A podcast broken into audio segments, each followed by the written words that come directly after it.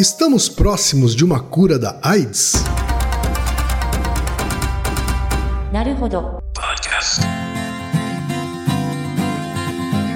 Bem-vindo ao Naruhodo, podcast para quem tem fome de aprender. Eu sou Ken Fujioka. Eu sou Altair de Souza. E hoje é dia de quê? Ciência e senso comum. Altair, tem três recadinhos da paróquia rapidinhos aqui para deixar para os nossos ouvintes. Vamos lá. Né? Todo mundo já sabe, tá? Número 1. Um, se você quer colaborar com a produção do Naruhodô Podcast e ajudar ele a se manter no ar, vai lá no apoia.se barra Naruhodô Podcast e faça a sua colaboração. Por favor. Tá bom? Número dois, não vai te custar nada, é só ir lá no iTunes Store e deixar cinco estrelinhas e o seu comentário. Isso. Nunca te pedimos nada. Hum. e a terceira e última também tem custo zero. Tá? É só apresentar o podcast Naruhodô para uma amiga ou para um amigo que não conhece o Naruhodô. Isso. A às vezes proposta- até não conhece um podcast. né? É, a proposta do Naruhodo é exatamente essa. Como são episódios mais curtinhos, é para introduzir as pessoas à podosfera. É isso aí então, gente. Vamos para a pauta? Bora!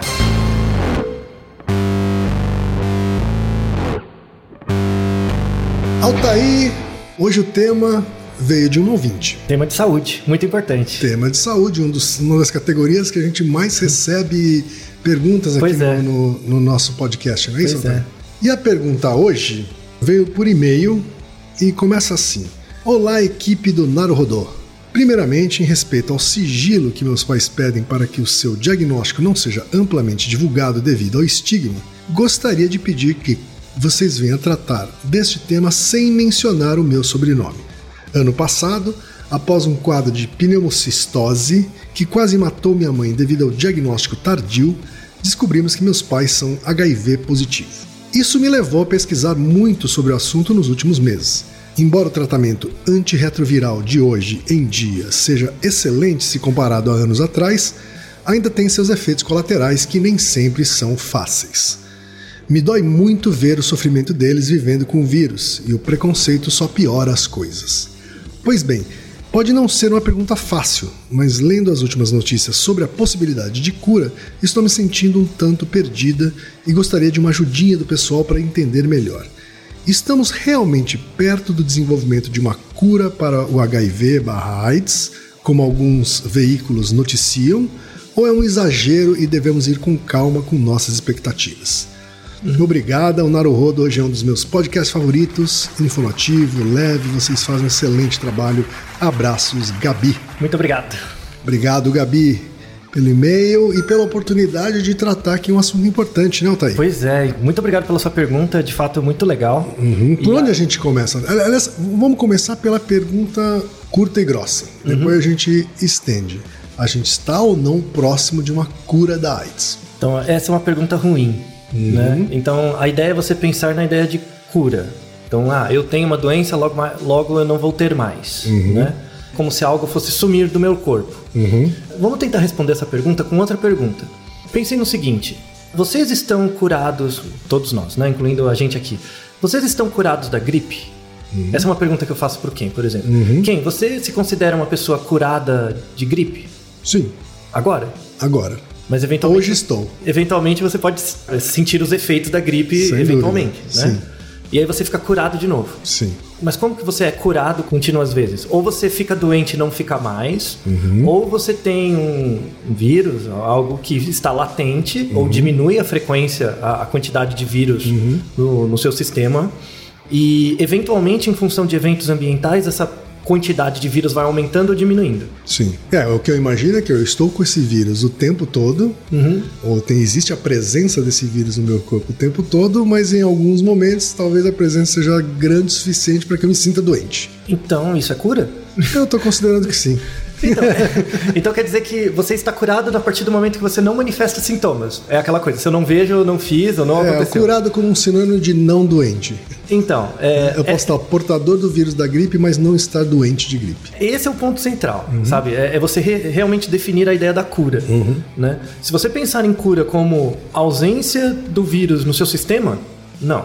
Nunca, né? Nunca. Porque você tem inúmeros vírus, você não, nem faz ideia de quantos vírus, bactérias que potencialmente podem gerar doenças graves em você, você tem, né? Mas você tem um sistema de defesa muito eficiente, que é o sistema imunológico, que vai meio que controlando a quantidade desses patógenos, né? O HIV não é exceção. Mesmo que você tenha no seu sangue uma quantidade de HIV indetectável do ponto de vista clínico, ele está lá de alguma forma, né? Se você não cuidar, não fizer todo o tratamento, os remédios, enfim, ele pode aumentar a sua frequência, a concentração no seu sangue e isso pode levar a AIDS. Então, Falando pro leigo aqui, quando a gente fala em frequência do vírus, a gente está falando de população. é Concentração, isso. Densidade populacional. É, é do- dos vírus, né? Vamos dar algumas definições para esclarecer um pouco Por as favor. pessoas. Então, HIV e AIDS não são a mesma coisa. O HIV é o nome específico do vírus, né? Que é o vírus da imunodeficiência humana, tá? AIDS é uma síndrome, Sim. né? Então, a síndrome da imunodeficiência. A AIDS, na verdade, é a fase final da infecção pelo HIV. Então, quando você é infectado com HIV, por exemplo, ele está presente no seu sistema e ele vai infectando as células, principalmente células de defesa dos próprios sistema imunológico, que são as células CD4 ou células T. O HIV ataca essas células e usa essas células para se reproduzir. Então, ele entra dentro da célula, gera novas cópias, essas cópias deixam a célula e a matam, e aí eles vai para outras células e gera uma reação em cadeia. Quando os vírus eles ganham uma proporção muito grande, uma taxa de reprodução muito alta e matam seu sistema imunológico, você fica imunodeprimido. Né? Então seu sistema imunológico não consegue se defender mesmo de doenças simples que normalmente você se defenderia. Então você nunca morre de AIDS, você morre de uma infecção associada à ação do HIV, né? Que é a queda da, da imunologia. Da assim. imunidade, isso. Que a gente chama de infecção oportunista. Então, seu sistema imunológico está baixo e aí você acaba sendo acometido por uma infecção grave que você não teria normalmente se seu sistema imunológico tivesse ok, né? Isso acontece, por exemplo, não só na AIDS, mas em situações em que você tem que comprometer seu sistema imunológico. Por exemplo, tratamentos de leucemia. Então, leucemia é um tipo de câncer e um dos tratamentos é você fazer um transplante de medula. Para fazer um transplante de medula, você tem que matar a sua medula primeiro para fazer o transplante. Então você fica imunodeprimido. E aí você pode se expor a doenças, infecções oportunistas também. Tá? Deixa eu fazer uma pergunta aqui, Altair, de leigo, né, para a gente esclarecer Claro. os nossos ouvintes. A diferença entre vírus e retrovírus. Então, os dois são vírus, né? Só que a maneira como cada um ataca é diferente. Então, você pega o vírus do resfriado. Ele ataca células específicas, mas não são suas próprias células de defesa. Certo. Todo vírus quer, o objetivo último dele é se reproduzir. Então, ou ele se reproduz por conta própria, ou ele ataca alguma célula e usa o espaço da célula para se reproduzir, né? o seu DNA, e aumentar a frequência de elementos. Né? Nem vou chamar de indivíduos, mas de elementos. O problema do retrovírus é que ele ataca o próprio sistema que defende o corpo. Então, por exemplo, a gripe ataca células específicas e tem um sistema imunológico que fica rechaçando esse ataque, né? Certo. Então eles matam, por exemplo, tenta matar o vírus e tenta matar as células que estão infectadas, né? os macrófagos, por exemplo. Então é como se fosse a polícia, né? Um sistema, o exército do seu Sim. corpo. O problema é que o HIV ataca o próprio exército. Ele ataca o quartel. Ele ataca o quartel em si. E você aí- fica sem defesa. É, você fica sem defesa contra outros elementos que atacam. Sim. Né? Então é, é tipo uma forças especiais Uhum, dos vírus, sabe? O HIV é meio forças especiais, porque ela ataca o próprio exército Uhum. do seu corpo. Então basicamente a diferença é essa. Né? Tem diferenças também na maneira como o vírus se reproduz e tal, mas essas diferenças são mais técnicas. Certo. Tá? Vamos dar um pouquinho mais de informação. O vírus do HIV ele é encontrado em geral em fluidos corporais, mas não todos. Então, no sêmen, fluido vaginal, sangue, leite materno, mas ele não é encontrado nem no suor nem na urina. Pelo pH, pelas, pelas características da substância, o vírus do HIV não resiste tanto no suor quanto na urina. Então, esses dois, essas duas vias não transmitem HIV. tá? Na saliva, por exemplo. Saliva é, é pouco, é muito raro, mas tem um pouco, uma quantidade, mas é muito pequena. Tá. O HIV fora do corpo, né, fora do organismo, ele vive por muito pouco tempo. Diferente, por exemplo, do vírus da gripe, que você espirra, o vírus vai no, no ambiente externo e aí infecta outra pessoa. Então ele dura um tempo fora. O vírus do HIV não, ele dura muito pouco, Certo. né, fora. E mesmo dentro do organismo, no ambiente extracelular, ele também não, não dura muito. Então ele fica procurando uma célula para infectar e aí começar a reproduzir, tá? Quando eu falo que ele fica, não é que ele tem uma intenção de, disso, Claro. tá? É uma coisa, um processo bem mais automático. Então, como eu comentei, o, o vírus HIV ataca principalmente as células de defesa chamadas CD4, os macrófagos, que são células que atacam outras células, ou vírus, ou patógenos, e um, um outro tipo de célula chamado célula dendrítica, mas todas fazem parte do sistema de defesa. E você tem dois tipos de HIV. Você tem o HIV tipo 1 e tipo 2. O tipo 1, ele, ele é global, ele existe no mundo todo. Ele é um vírus mais virulento, ele tem uma capacidade de infecção maior. E ele veio, pela origem, ele veio do chimpanzé. Então, o chimpanzé também tem HIV, com um tipo de vírus muito parecido. E aí, por transmissão horizontal, o HIV veio da África. Por transmissão horizontal, esse vírus entrou em contato com o humano, se modificou e aí adaptou-se ao ambiente humano e aí começou a infectar. tá? O macaco que originou esse vírus, ele também fica doente? Fica doente. Ele, tem, ele tem sintomas muito parecidos, da Também, imunodeficiência. É a mesma característica, só que no macaco, né? O HIV tipo 2, ele é um tipo de HIV com uma virulência menor, ele é mais brando. E ele foi descoberto num outro tipo de macaco, que é um macaco do Senegal, que ele lembra um pouco um bugio. Sabe, é um macaco preto, não tão Menor. alto, menor, com braço bem comprido. Certo. Tá? Então esse tipo 2 também foi identificado na África. O vírus do HIV, para vocês terem uma ideia, você pega uma célula do sangue, uma hemácia, ele é 60 vezes menor, tá? Então você pega as células do seu corpo que já são pequenas, ele é bem, bem, bem pequenininho. E ele é composto por uma tira de, de RNA, basicamente. Ele é uma tirinha de RNA com uma proteçãozinha em volta, e só esse sistema, muito simples, né, com poucos genes, já é capaz de entrar numa célula, atacar essa célula, se reproduzir e sair da célula. Tá? A gente até pode fazer depois um outro cast sobre o que é uma vida, né? Porque um organismo desse é capaz de se reproduzir. Tecnicamente seria uma, um ser vivo. Sim. Mas tem muita discussão sobre isso, a gente pode tratar sobre isso depois. Em relação a AIDS em pessoas, tá? O primeiro caso descrito, assim, que parece que era a AIDS, é um caso na Noruega, em 1966. Um norueguês que visitou a África e depois voltou. Foi o primeiro caso descrito. E o primeiro caso descrito nos Estados Unidos foi em 1981, tá? Que não, é, não era o caso inicial, o primeiro caso, mas foi o primeiro caso descrito clinicamente, como tendo AIDS, né?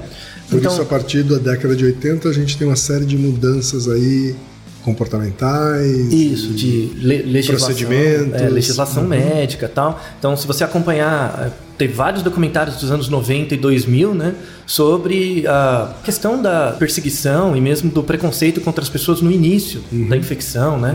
Realmente gerou um- uma crise muito grande porque no início da infecção, em 1980, as pessoas morriam muito rápido, né? Porque o organismo de fato não tinha defesa alguma. Então, em, em um espaço de poucos meses, as pessoas já ficavam imunodeprimidas, contraíam infecções terríveis e morriam muito rápido, né? E não tinha cura, não tinha perspectiva, gerou uma comoção muito grande, né? Nos anos 80, principalmente.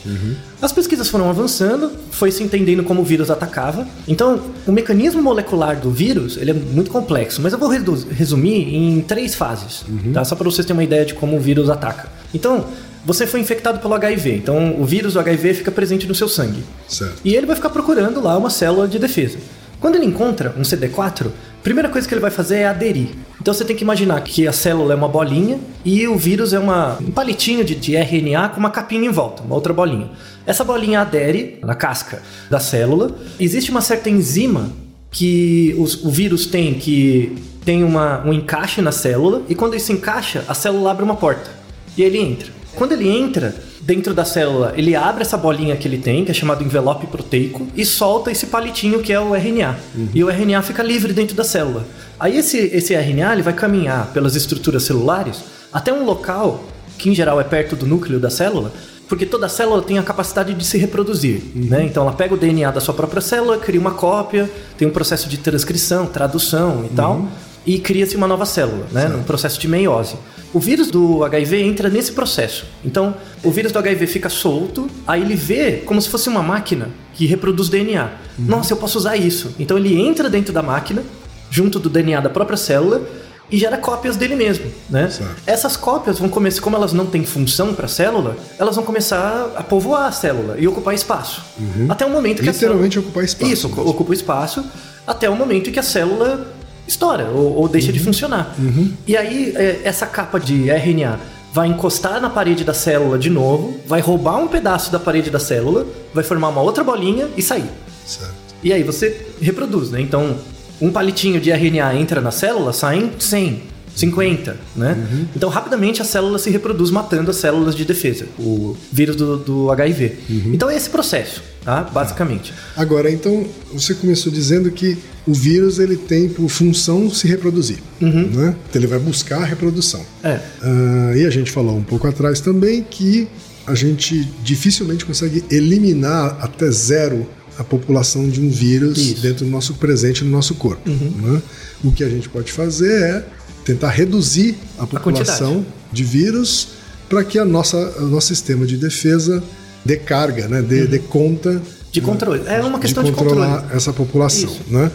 Dito isso, como é que é possível então atacar? Né? Quais Ah, são então. as formas de atacar esse vírus? Pensando em tratamento, você fala? Isso. Ah, então, esse processo do vírus aderir à célula e a célula abrir a portinha não é Uhum. tão fácil. A célula tenta coisas para se impedir, né? Mas invariavelmente ela perde, Uhum. tá? Porque tem uma questão da adaptação mesmo da própria célula, tá? Às vezes dá, às vezes não. Uhum. Certo. Quando a quantidade de HIV é pequena, Uhum. a célula cria uma própria defesa. Então, por exemplo, imagina uma célula grande, por exemplo, e um vírus que é 60 vezes menor. Ele vai encostar nessa célula, quando encosta um só, a célula dá conta de, de segurar. Uhum. Mas quando en- encosta 20, 30, 40, a célula não aguenta. Certo. E aí ela abre espaço e aí vai. Então, Uhum. imagine como se fosse um castelo que tem um soldadinho batendo na porta. Certo. Um dia ele vai entrar, mas vai demorar muito. Eventualmente matam ele antes. Mas se vier 5 mil soldados, a porta vai cair. né? Então é, é bem esse sentido de exército, de guerra. Né? Então a quantidade de elementos é muito importante para ganhar a guerra contra a célula. tá? Pensando que a célula é muito maior do que o vírus. Certo. Então, lembrando dessas fases, né? Aderir à célula, soltar o envelope proteico e a- o RNA se reproduzir dentro da célula e depois sair, é baseado nesse princípio né, de ataque do HIV, foram bolados os remédios.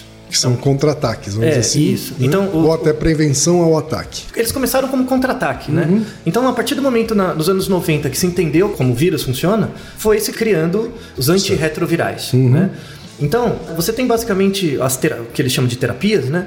Que são as terapias retrovirais ou de terapias de combinação retroviral. Uhum. tá? Então, os remédios para HIV não são um único composto. Em geral, eles são coquetéis, são misturas de compostos. O mais antigo, que surgiu nos anos 90, é o AZT, né, que foi o primeiro antirretroviral. Depois surgiram vários outros, né, a partir desse mesmo princípio. Então você tem remédios que não deixam, por exemplo, o vírus aderir à célula, não deixa nem encostar. Né? Tem outros que não deixam o, o vírus abrir o envelope de proteína. Então ele entra dentro da célula, mas não abre o envelope. Tem outros que não deixam o vírus reproduzir na célula. Porque para você aderir à célula, lembra que você tem que entrar na maquininha?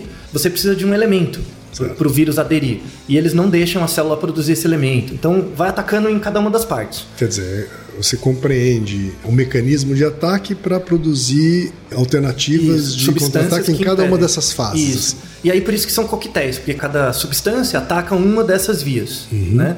Geralmente se você tomar um remédio só para uma, o próprio vírus se adapta e aí ele inibe o remédio e aí ele consegue atacar a célula. Então a ideia é você atacar em várias frentes. Certo. Tá?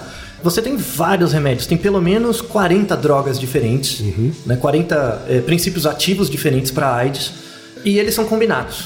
Tá? Uhum. Você tem quatro tipos de remédio, tá? só para dar os nomes. Você tem os inibidores reversos de transcriptase nucleotídica, isso é um nome bonito, que é um substâncias Fácil de falar. é, pois é. Que são substâncias que bloqueiam a produção da cópia do, do RNA. Então eles atuam dentro da célula e não deixam o RNA do, do vírus se reproduzir. Eles, eles bloqueiam a máquina lá Perfeito. dentro. Você tem também os inibidores reversos de transcriptase não nucleotídica, que são aqueles que não deixam o envelope proteico abrir. Tá? Você tem os inibidores de fusão, que é, diz respeito à, à entrada na célula. E você tem os inibidores de integrase, que é também uma outra variação disso. Então, esses quatro remédios, em geral, eles são combinados em quantidades diferentes para o tratamento. tá? O NIH, ele, o National Institute of Health, eles recomendam o seguinte: como eu mencionei, tem mais de 40 drogas diferentes. Todas essas drogas, individualmente, têm patente livre. Nenhuma indústria farmacêutica domina a patente dessas drogas, especificamente. Dessa droga pura. Pura, assim. é. A droga que ataca só um- uma parte, elas são livres. Certo. Tá? No entanto, as indústrias farmacêuticas, eles fazem o quê? Eles montam um coquetel, eles misturam as substâncias e geram um único comprimido. Tá. Aí eles vendem isso como medicamento. Certo. tá? o coquetel. Isso faz com que você diminua a quantidade de pílulas, vamos dizer assim, Exato, de é. comprimidos que você tem que ingerir, por Isso. exemplo. No, no início das terapias, você tomava 20, 30 comprimidos, era muita coisa. Certo. Agora reduziu uma quantidade menor, né? É, é mais prático, facilita o tratamento. Mas a recomendação do NIH é que a indústria farmacêutica ela deve produzir o remédio, tem que ter pelo menos três substâncias ativas de duas ou mais classes, que é essas formas de ataque, né? De defesa é, que facilitam a defesa da célula. Então tem que ser três substâncias ativas juntas com pelo menos duas ou mais classes de ataque. Aí eles, eles autorizam o lançamento de um remédio. Certo. Tá? Então parece muito fácil, né? Então, ah, contrair HIV. Então eu tomo esses remédios e eu vou ficar bem. Então, no- a, a partir dos anos 2000, principalmente a partir de 2010, parou-se de falar em epidemia de AIDS e a AIDS passou a ser chamada de doença crônica. Certo. Por quê? Porque a sobrevida das pessoas aumentou, né? O nível de HIV passou a ser indetectável. Então, ele está presente, mas muito baixo. Se você parar o tratamento, ele volta, obviamente. Você tem que tomar a vida toda os remédios. Por Se isso crônico. por isso, crônico, isso. É igual você ter. Muita gente, por exemplo, hoje fala: ah, ter AIDS é igual ter pressão alta. Uhum. Ou. Uma doença crônica que você vai precisar tomar um- Isso, um, um remédio, remédio. que controla isso a vida toda. É. O problema é que isso faz com que as pessoas diminuam o risco percebido da AIDS. Uhum. Por exemplo, você ficar tomando metilformina porque está com pressão alta ou porque está com colesterol alto, Uhum. não é a mesma coisa de tomar coquetel de AIDS de, para HIV. Por quê? Por causa das contraindicações. Isso não é Uhum. publicizado tanto quanto deveria. Essas 40 drogas não é tomar um- uma aspirina, sabe? Elas têm contraindicações graves. Uhum. Tem efeitos colaterais fortes. isso. né? Inclusive, aí é o mérito da indústria farmacêutica, eles têm que criar combinações, porque os remédios têm interação entre si, Claro. tá? Então, por exemplo, Tais da interações medicamentosas. isso, entre os próprios elementos da- do remédio. Então, por exemplo, contraindicações dessas drogas em geral, né? Desses coquetéis. Dá dor de cabeça, náusea, é, concentração de ácido lático. Sabe quando você tem cãibra? A cãibra é gerada pelo excesso de ácido lático no músculo, né? Quando você tem ácido lático demais, não só no músculo, é hepatotóxico, é muito ruim pro fígado, por exemplo. Tem certos remédios que fazem muito, muito mal pro rim. Você pode ter falência renal Sim. tomando remédio. Então, você pode ter hiperglicemia. Um dos efeitos mais visíveis né, do uso do coquetel, de vários deles, é a lipodistrofia. Lipodistrofia é assim, conforme você vai ficando gordinho, a sua gordura vai se acumulando e, em geral, ela acu- acumula em locais comuns, tipo sua barriga, a Sei perna. bem, sei bem disso, viu? Isso, sei é. bem disso. Então, é, a- quem tem lipodistrofia começa a acumular gordura em locais pouco usuais. Certo. Então ela começa a ter muita gordura nas costas, por exemplo, ou no pescoço. Então você fica meio disforme. Isso é efeito do uso do remédio, em alguns casos, algum- algumas combinações, né? Então tem vários, várias contraindicações. Por isso que a primeira recomendação é descobrir que tem HIV, né? Tenho que fazer o tratamento. Isso é fato. Tem duas recomendações iniciais para quem está começando o tratamento. Primeira, exercício físico. Segundo, dieta. Certo. Tá? Por quê? Para você não ficar muito gordinho, porque vai dar essa lipodistrofia, e fazer exercício físico para reduzir os efeitos da dor de cabeça, concentração de ácido lático e tudo mais. Então, na verdade, você passa a ter uma vida mais saudável para lidar com as contraindicações do remédio, que você vai ter que tomar a vida toda. Tá? Então, isso é muito importante tá, de ser publicitado. Não é tão simples assim. Além disso, tem que tomar no horário certinho, todo dia. Não é aquilo que você pode perder um dia e depois tomar dois. Ou seja, essa mudança de epidemia para uma doença crônica, ela é subestimada. Isso. Uhum. Ela, ela não é uma doença crônica fácil. Por exemplo, uma outra doença crônica, você ter falência renal e precisar de diálise. Uhum. Bom, você ficar com um catéter três vezes por semana fazendo seu sangue, é, é, filtrando seu sangue, não é fácil. É pesado. Tá? É, então. Uhum. É, é- é nesse grau. tá? Então não, não é tão simples assim. Agora, a gente estava falando aqui das opções de tratamento, né? Uhum. E eu ouvi dizer também que existem estudos sobre métodos preventivos. Isso, e isso evoluiu muito. Hum. Isso evoluiu muito. Porque quando você entende agora a manifestação do vírus, como ele ataca, Uhum. você pode impedir em pessoas que são muito suscetíveis à infecção, né? Certo. Uhum. Que são chamados grupos de risco. Em pessoas de grupos de risco que eventualmente se expõem ao vírus, talvez seja uma boa estratégia você oferecer um medicamento para essas pessoas para impedir a infecção. Uhum. Tá? Então, impedir a infecção, você economiza dinheiro. Uhum. Porque essa pessoa vai ter, caso ela seja infectada, ela vai ter o tratamento para a vida toda.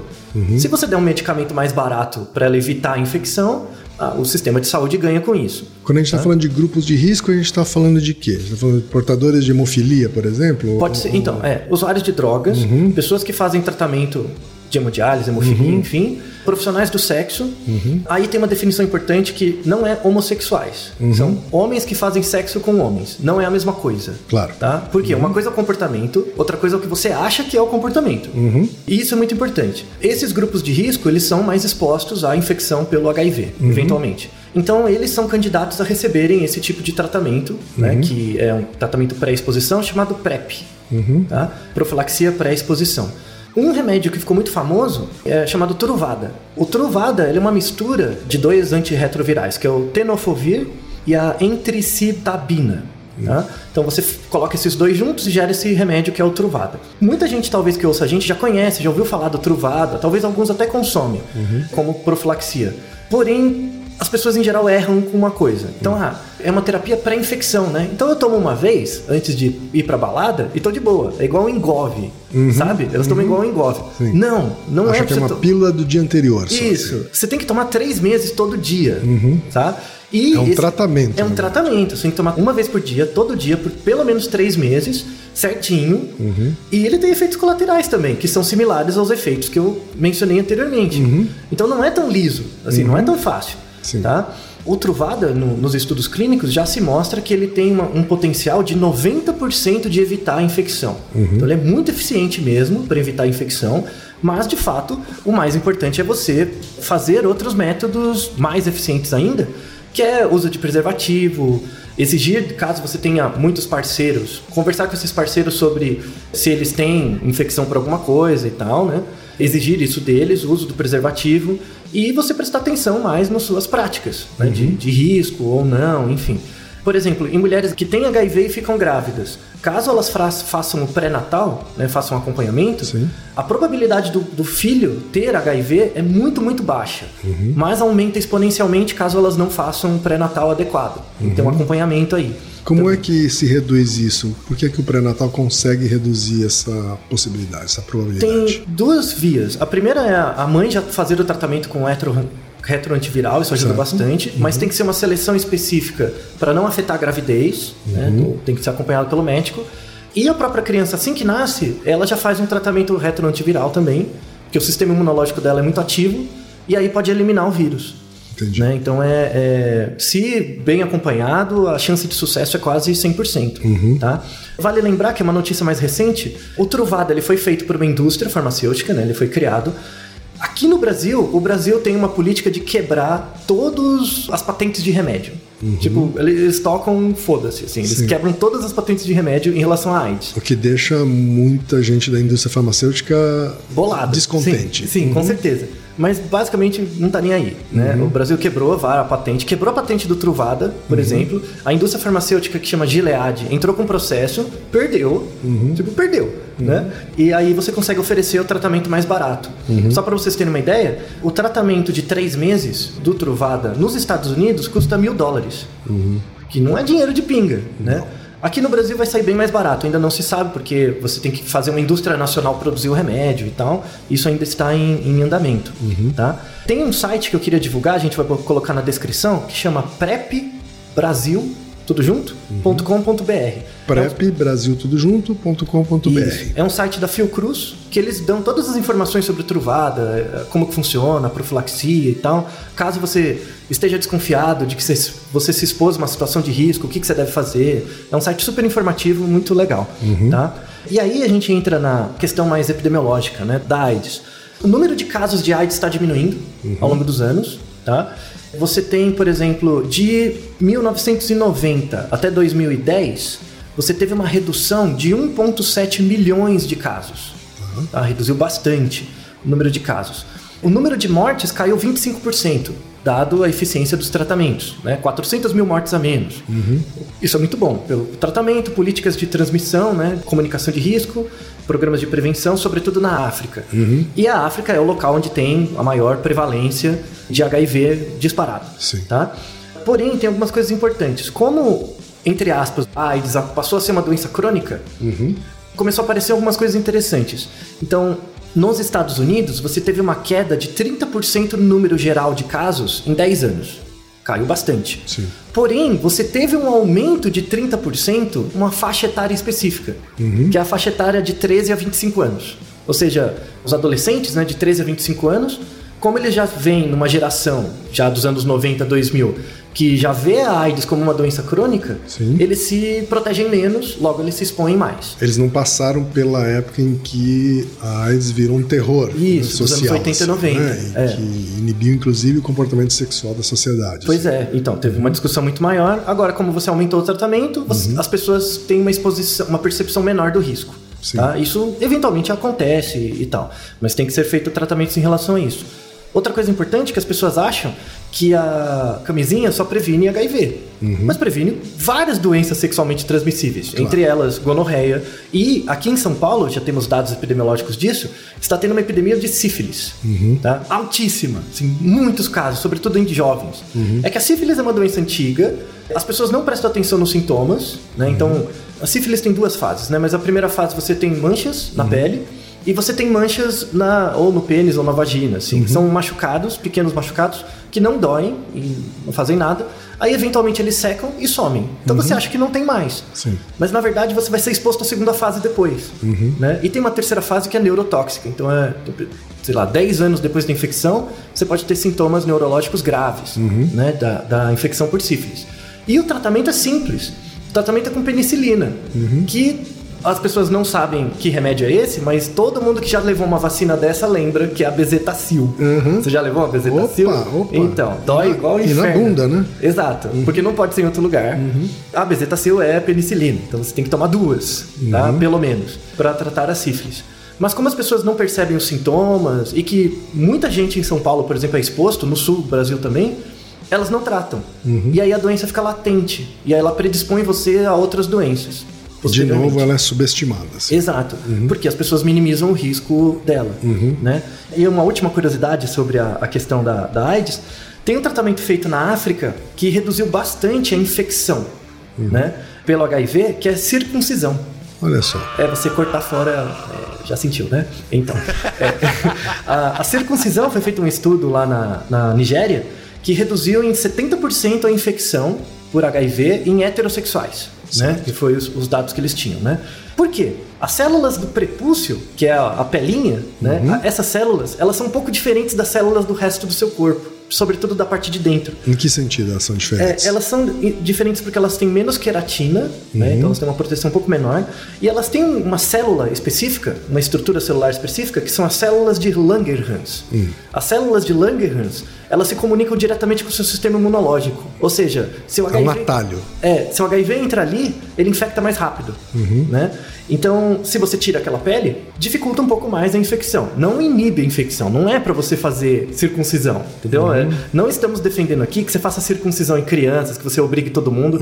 Não, tá? Não é isso. É que em pessoas que se voluntariaram para serem circuncidadas, isso reduziu a taxa de infecção por HIV, Certo. tá? Mas isso não é a cura, não é a solução. Para, sabe? Não, não imponha isso às crianças nem a todos, tá bom? Circuncisão é uma prática religiosa em algumas religiões e também caso você tenha fimose, né, que é a dificuldade de- do, do pênis sair ali pelo prepúcio, você faz essa cirurgia, Sim. tá?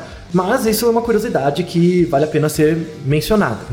Para encerrar, eu queria falar um pouco sobre a questão do marketing também, da comunicação. Como a, a publicidade e a comunicação pode ajudar nisso? Primeiro, publicizando melhor o que é a AIDS de verdade e como as pessoas devem se prevenir. O Ministério da Saúde faz várias campanhas, algumas melhores, outras piores, né? Mas os órgãos de publicidade poderiam ser um pouco mais criativos no sentido de comunicar. Vamos deixar na Você descrição. acha que é a criatividade que está faltando? Falta zoeira. Falta zoeira.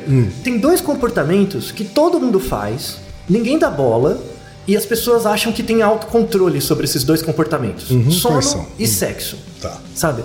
Quando você quer dormir, você vai dormir, entendeu? Não tem conversa. Quando você quer se expor ao risco, comportamento sexual, você não tem controle. Você acha que tem, mas não tem tanto quanto na hora ali, não tem.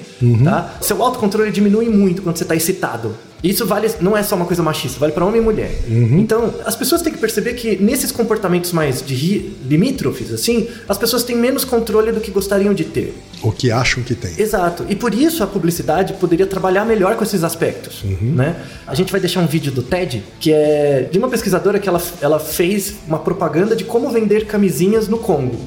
Porque tem muita AIDS lá e tinha que vender camisinhas. E aí, ah, as camisinhas eram doadas pelo Estado e elas tinham um, uma- um formato muito sem graça. Tipo, era uma caixinha sem graça, não tinha graça nenhuma. E as pessoas não aderiram. E aí ela começou a, a fazer caixinhas em que o- a, a capa ali, né, a, a embalagem era mais sexualmente ativa. Então mostrava casais, mostrava às vezes, às vezes coisas explícitas mesmo. Tá. E isso entrava já no jogo. Entendeu? Então e, aumentou muito a taxa de aderência das pessoas pela camisinha quando tinha essas coisas. Entendeu? Outra coisa também é a camisinha em si. A camisinha é uma solução extremamente eficiente, mas como as pessoas têm. E isso eu acho um, um demérito enorme da ciência. As pessoas acham que a ciência tem que ser séria e elas discriminam ser séria de não ser da zoeira. Sabe? Não, a pesquisa é zoeira. Ciência é zoeira. E zoeira não é ser mal feito, não é ser picareta. Por que alguém nunca pensou numa alternativa à camisinha? Sabe? Ou uma coisa que seja tão eficiente quanto e seja mais lúdica. Dá um louco mesmo, sabe? Na área biológica de onde eu venho, assim, as pessoas são sem graça em geral. Elas não mandam louco, elas têm vergonha, sabe? Elas têm. eh, Nisso o Freud estava muito certo. Existiram algumas tentativas, né? Existiram. Então, por exemplo, um cara um- tem uma empresa que, inclusive, o fundador era um cara que fazia filme pornô, não era um cara da indústria, que tipo, deveria ser, que ele tá tentando bolar um spray. Então você shh, joga um spray lá. Que não afete tanto a sensibilidade. Isso, e ver se funciona. E ele se juntou com um grupo biomédico para testar, ainda está em elaboração. Mas o que você está dizendo é que há pouco investimento de fato em soluções alternativas. Investimento até há, mas há pouca gente boa e criativa de verdade pensando na questão.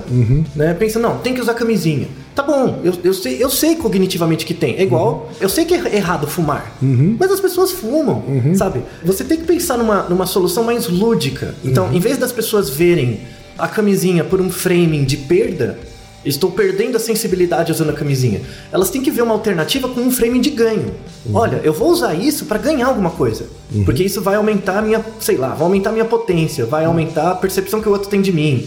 Sei lá, alguma coisa assim. A camisinha pode ter esse papel, e aí a tarefa do marketing é muito, da publicidade é muito útil para tentar reframear a camisinha com um frame de Sim, ganho, sim. né?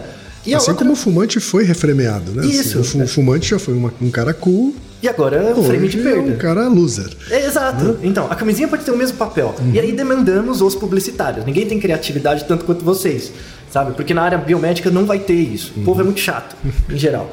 E também a questão de investimento. Então, o Instituto Melinda Gates, que é um dos institutos filantrópicos maiores do mundo, assim, investimento, coisa de 10 anos atrás, eles investiram, eles deram grants, né, de quase 100 milhões de dólares para as pessoas inventarem uma alternativa igualmente é, eficiente à camisinha. E não conseguiram. Porque não tinha gente que mandava um louco para fazer, sabe? Então, a- a- estimulamos a criatividade das pessoas do ponto de vista científico. Então, a grande fechamento aqui, agradecendo a- o comentário da nossa ouvinte, que foi muito, a pergunta dela foi muito útil, é ciência é zoeira.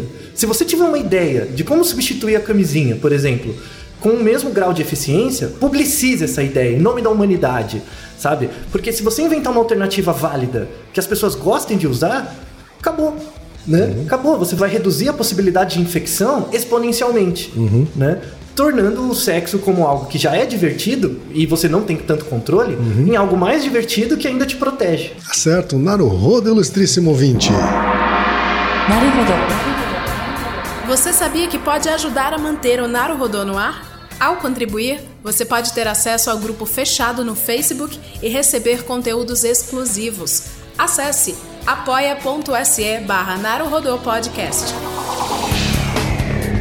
E você já sabe, aqui no Naruhodô, quem faz a pauta é você. Você tem alguma pergunta pra gente ou quer comentar algum episódio? Escreva pra nós. podcast@naruhodô.com.br Repetindo, podcast@naruhodô.com.br e lembre-se, mande nome completo, idade, profissão e a cidade de onde você está falando. É isso aí.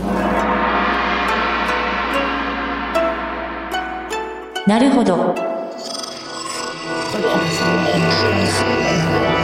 Esse podcast é, é apresentado por b9.com.br.